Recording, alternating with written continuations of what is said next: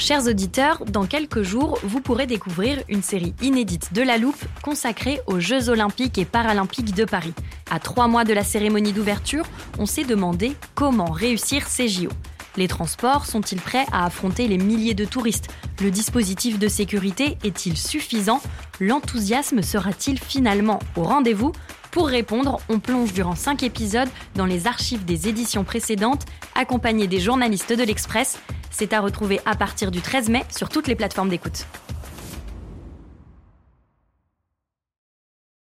It's that time of the year. Your vacation is coming up. You can already hear the beach waves, feel the warm breeze, relax, and think about work. You really, really want it all to work out while you're away. Monday.com gives you and the team that peace of mind. When all work is on one platform and everyone's in sync, things just flow wherever you are. Tap the banner to go to Monday.com.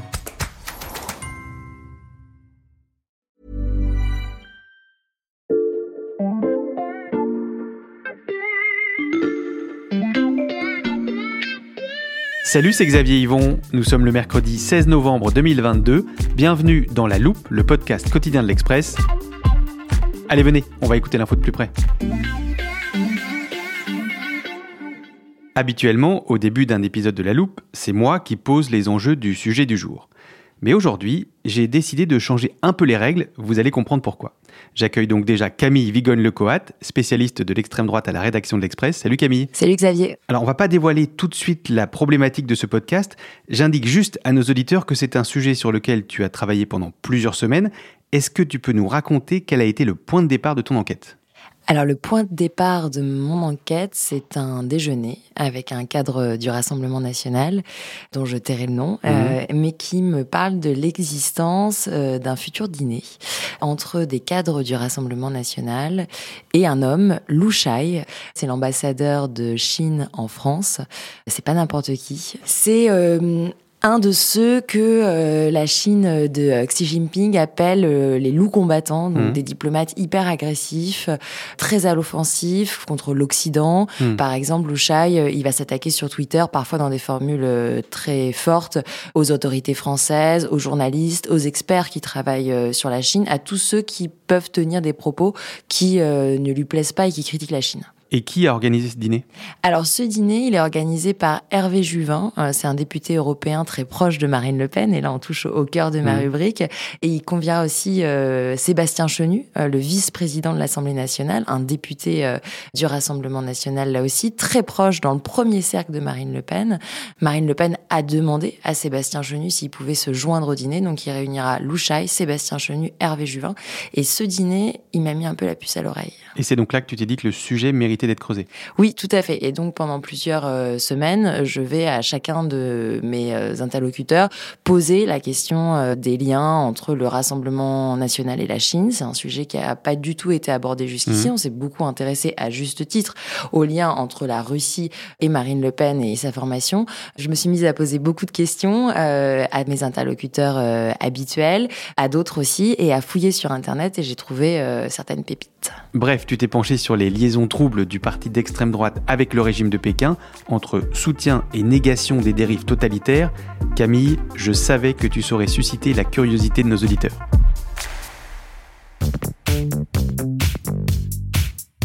On va donc dérouler le fil de ton enquête.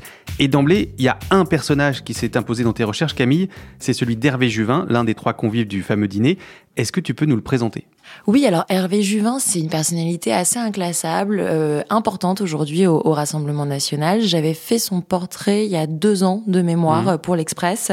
Il est compliqué à définir parce que c'est un autodidacte complet, un homme qui s'est fait tout seul, qui a fait des affaires euh, en Chine justement, mais aussi à Madagascar, en Inde.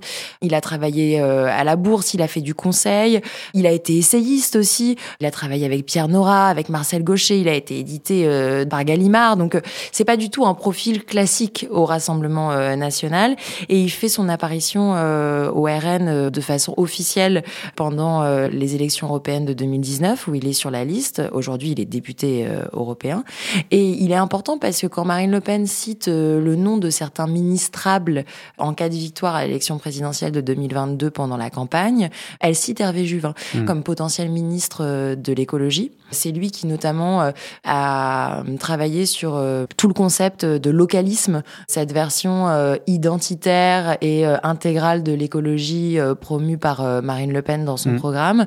C'est ce qu'on appelle un ethno-différentialiste. Alors là, je t'arrête parce que ça me semble être un terme très approprié pour l'armoire de la loupe.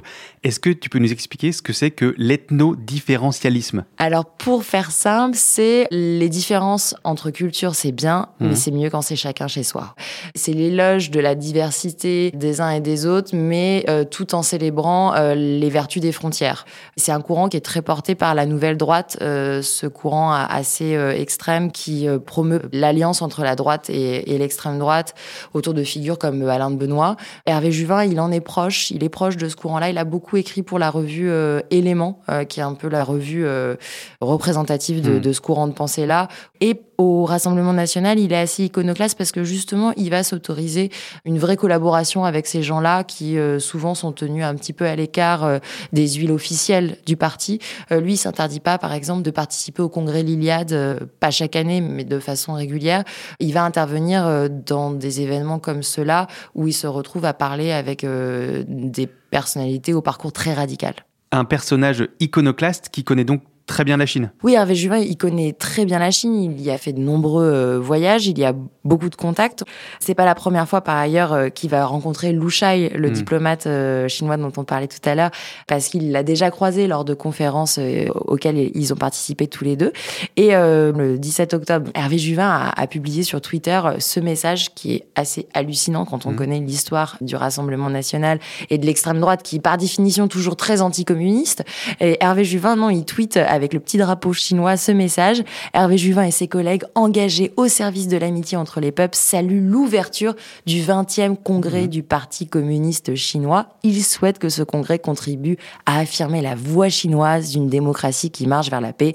une démocratie qui marche vers la paix, je pense que certains de nos éditeurs ont sursauté comme moi en, entendant ça, et ils sont pas au bout de leur surprise, Camille. Non, ils sont pas au bout de leur surprise parce que c'est pas euh, un message un peu malheureux, un peu bizarre, dont on comprendrait pas vraiment hmm. le sens. Il s'inscrit dans une pensée d'Hervé Juvin très cohérente, qui a une pensée qui soutient systématiquement euh, le modèle chinois. Et cette pensée, elle est développée dans un texte, un hmm. texte que j'ai euh, lu et que j'ai trouvé pendant cette enquête, qui était passé jusqu'ici relativement inaperçu. Et qu'est-ce qu'il y a dans ce texte? Alors ce texte, il s'appelle Pourquoi la Chine? Il a été publié par Hervé Juvin, non pas il y a 5, 10 ou 15 ans, hmm. mais en février 2022. Euh, et c'est un très long texte dans lequel euh, Hervé Juvin euh, développe son amour pour la Chine.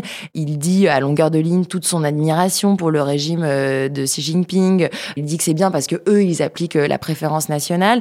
Il y a plusieurs choses qui sont assez choquantes. Déjà, il présente la Chine comme la nation des droits de l'homme. Hmm. Il dit avoir sorti de la misère plus d'un demi-milliard de Chinois et la plus grande contribution aux droits de l'homme qu'un pays ait accompli. Mmh. À aucun moment, il n'est mention euh, ni de la question des Ouïghours, la question des autres minorités, de l'emprisonnement euh, des opposants euh, politiques, des militants des droits de l'homme, etc. Enfin, ça n'existe absolument pas dans le texte. Et autre chose qui, moi, m'a semblé encore presque plus dangereux, c'est cette fascination pour le fonctionnement autoritaire. Mmh. Hervé Juvin, il écrit dans ce texte que on doit se féliciter d'un modèle qui fait passer l'intérêt collectif avant les droits, les normes euh, et les libertés euh, individuelles. Et il va jusqu'à euh, célébrer le fait que la Chine enferme de temps en temps des dirigeants d'entreprises chinois pour leur donner une, une, leçon. Donc on est vraiment dans ce côté-là, l'intérêt collectif doit primer sur les libertés individuelles. Enfin, c'est la définition d'un régime autoritaire, voire totalitaire qui est aujourd'hui en place en Chine et qu'Hervé Juvin célèbre. Et il y a d'autres caractéristiques du modèle chinois qu'Hervé Juvin célèbre, Camille? Il y a aussi évidemment la question écologique. Pour euh, Hervé Juvin, donc le futur potentiel hmm. ministre de l'écologie de Marine Le Pen en cas de victoire de son parti euh, un jour, la Chine est la première nation écologique au monde. On ne dit pas qu'il n'y a pas une prise de conscience et qu'il n'y a pas une planification dans ce sens-là, mais c'est quand même euh, oublier euh, que la Chine est le plus gros pollueur de la planète à bien des égards. Donc euh, on est dans une célébration très jusqu'au boutiste que du modèle chinois. En entendant ça, Camille, on se demande si le monsieur Chine du RN fait cavalier seul ou si ses idées SM au sein du parti. Et évidemment, la réponse se trouve dans la suite de ton enquête.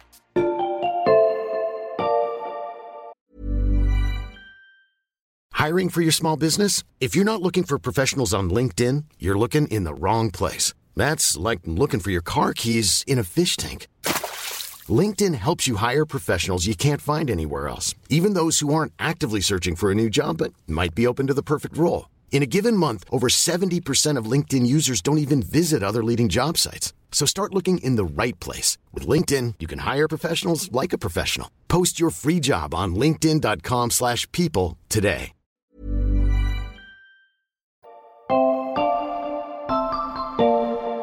J'en reviens à ce dîner prévu entre Hervé Juvin, Sébastien Chenu et donc l'ambassadeur chinois Lu Shai. Est-ce que c'est une première, Camille, ou est-ce que d'autres rencontres ont déjà eu lieu entre des élus RN et des représentants de Pékin? D'autres rencontres ont déjà euh, eu lieu. Ben, au cours de mon, enquête, j'ai mmh. appris euh, que la Chine avait déjà euh, courtisé notamment Thierry Mariani, mmh. le député européen, ancien ministre de Nicolas Sarkozy. C'était le 9 novembre 2021. Cette fois, c'était l'ambassadeur auprès de l'Union européenne, Zhang Ming, qui l'a invité à prendre un goûter mmh, à la résidence de l'ambassadeur à, à Bruxelles. Pour remettre les choses en perspective, c'est une pratique courante que les diplomates chinois invitent les politiques mmh. français de tous bords. Ils ont toujours essayé d'avoir euh, cette stratégie auprès des politiques français. Ce qui est nouveau, c'est qu'ils le fassent avec le Rassemblement national. Et c'est assez cohérent dans le sens où, il y a quelques années, le Rassemblement national pesait rien dans les institutions. Aujourd'hui, ils ont 89 députés. Ils ont beaucoup de députés euh, européens.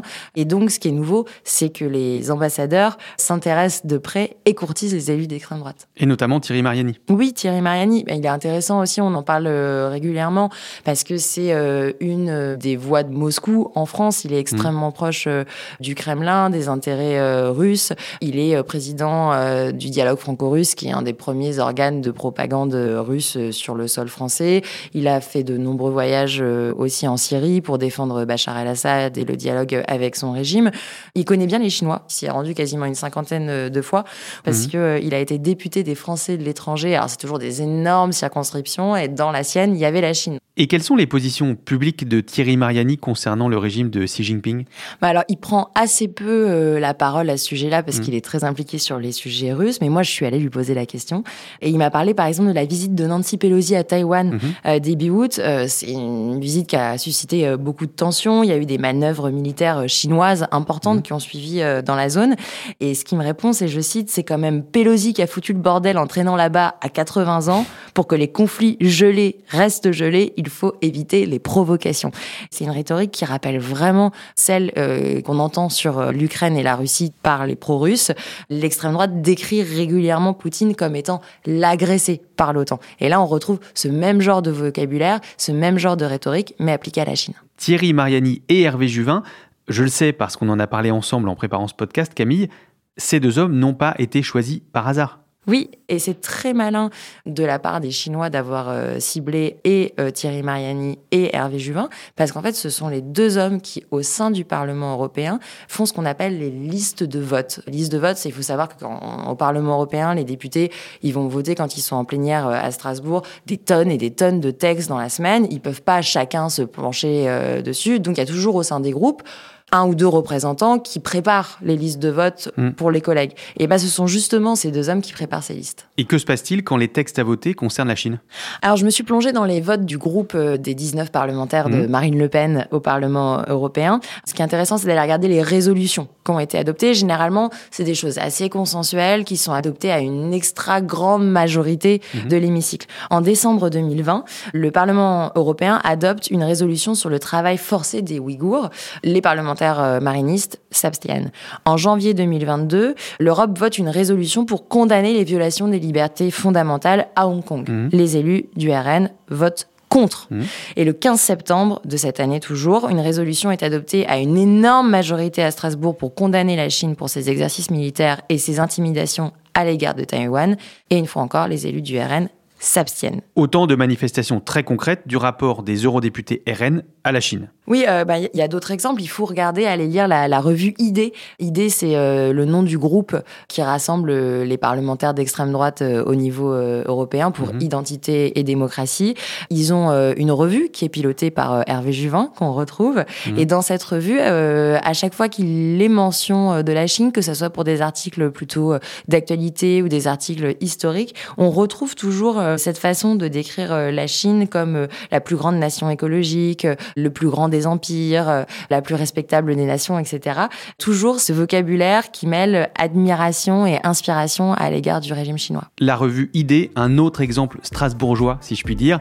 Je te propose de prendre un peu de recul, Camille, parce qu'à ce stade de ton enquête, on n'a pas encore beaucoup parlé de Marine Le Pen et on a évidemment envie de savoir ce qu'elle en pense.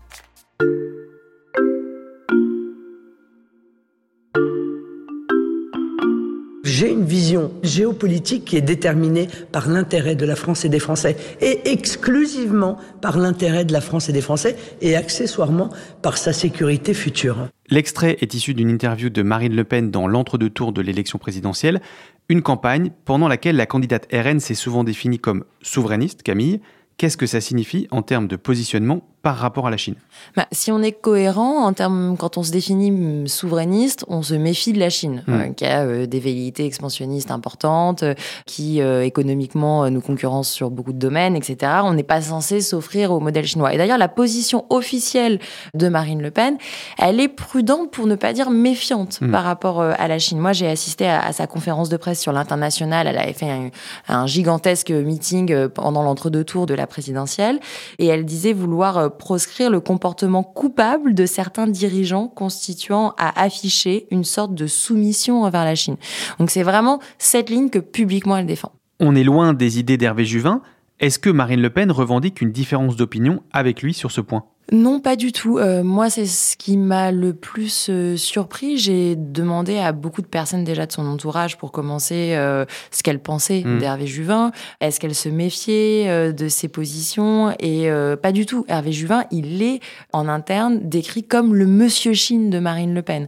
Il n'y a pas de distance avec ses propos. Mmh. Et quand on pose par ailleurs la question à Marine Le Pen des rapports que doit avoir la France avec la Chine, elle dit c'est intéressant de pouvoir parler avec eux il faut parler avec tout le monde. La Chine ne peut pas être contournée. Mhm. Et elle va jusqu'à dire qu'elle a suivi avec attention la teneur du 20e congrès du Parti communiste chinois, tout en sous-entendant que pour elle, la direction va dans le bon sens. Hmm. Et comment toi tu interprètes cette réponse? Alors il y a plusieurs euh, façons d'interpréter euh, cette réponse. J'ai pas travaillé toute seule, j'ai appelé hmm. des spécialistes euh, pour m'aider. Par exemple Antoine Bondaz, qui est spécialiste de la Chine, il me disait que on avait surtout plus qu'une pensée pro-chinoise de Marine Le Pen, on avait surtout une absence de pensée sur la Chine. Hmm. Et cette absence de pensée sur la Chine, elle rend finalement le parti assez euh, perméable aux euh, tentatives euh, d'ingérence par l'extérieur. La Chine, à travers ses contacts avec le Rassemblement national, elle n'essaye pas tant de faire en sorte que Marine Le Pen développe une ligne pro-chinoise avec des éléments de langage pro-chinois. C'est plutôt une technique de neutralisation, c'est-à-dire euh, qu'au moins elle n'adopte pas d'éléments anti-chinois. Et déjà, le fait qu'elle n'ait plus de discours anti-chinois euh, très fort, c'est une première euh, victoire pour Pékin.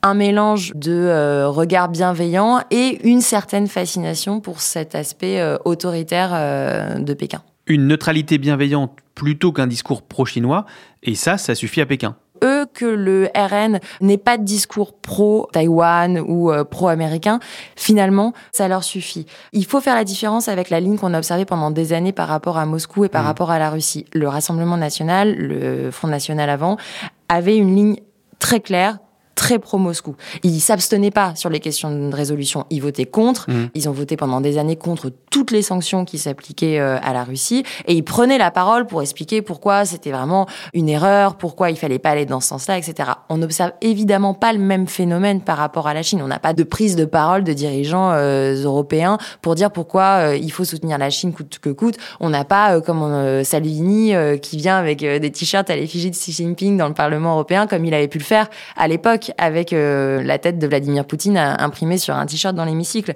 On parle pas d'allégeance, on parle d'un regard bienveillant, d'une complaisance et euh, d'une négation complète de tous les sujets que ça pose en termes de droits humains. Et l'enquête est bouclée. Merci beaucoup Camille, c'était passionnant. Merci. Camille Vigogne-Lecoat, spécialiste de l'extrême droite à l'Express. Chers auditeurs, si cet épisode vous a plu et que vous voulez lire son enquête, c'est très simple. Rendez-vous sur l'express.fr. L'abonnement numérique ne coûte que 99 centimes pour 3 mois en ce moment. Vous pouvez aussi suivre La Loupe sur votre plateforme d'écoute préférée pour ne pas rater nos prochains épisodes. N'hésitez pas à nous laisser des commentaires, on les lit toujours avec attention, ou à nous envoyer un mail à l'express.fr. Cet épisode a été écrit par Margot Lanuzel, monté par Ambre Rosala avec Charlotte Barris et réalisé par Jules Cro. Retrouvez-nous demain pour passer un nouveau sujet à la loupe.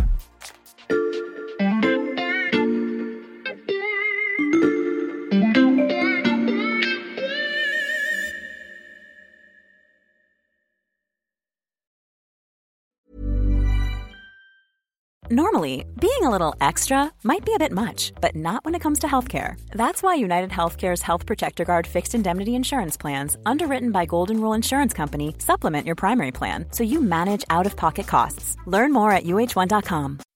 When you make decisions for your company, you look for the no brainers. If you have a lot of mailing to do, stamps.com is the ultimate no brainer. Use the Stamps.com mobile app to mail everything you need to keep your business running with up to 89% off USPS and UPS. Make the same no-brainer decision as over 1 million other businesses with Stamps.com. Use code PROGRAM for a special offer. That's Stamps.com, code PROGRAM.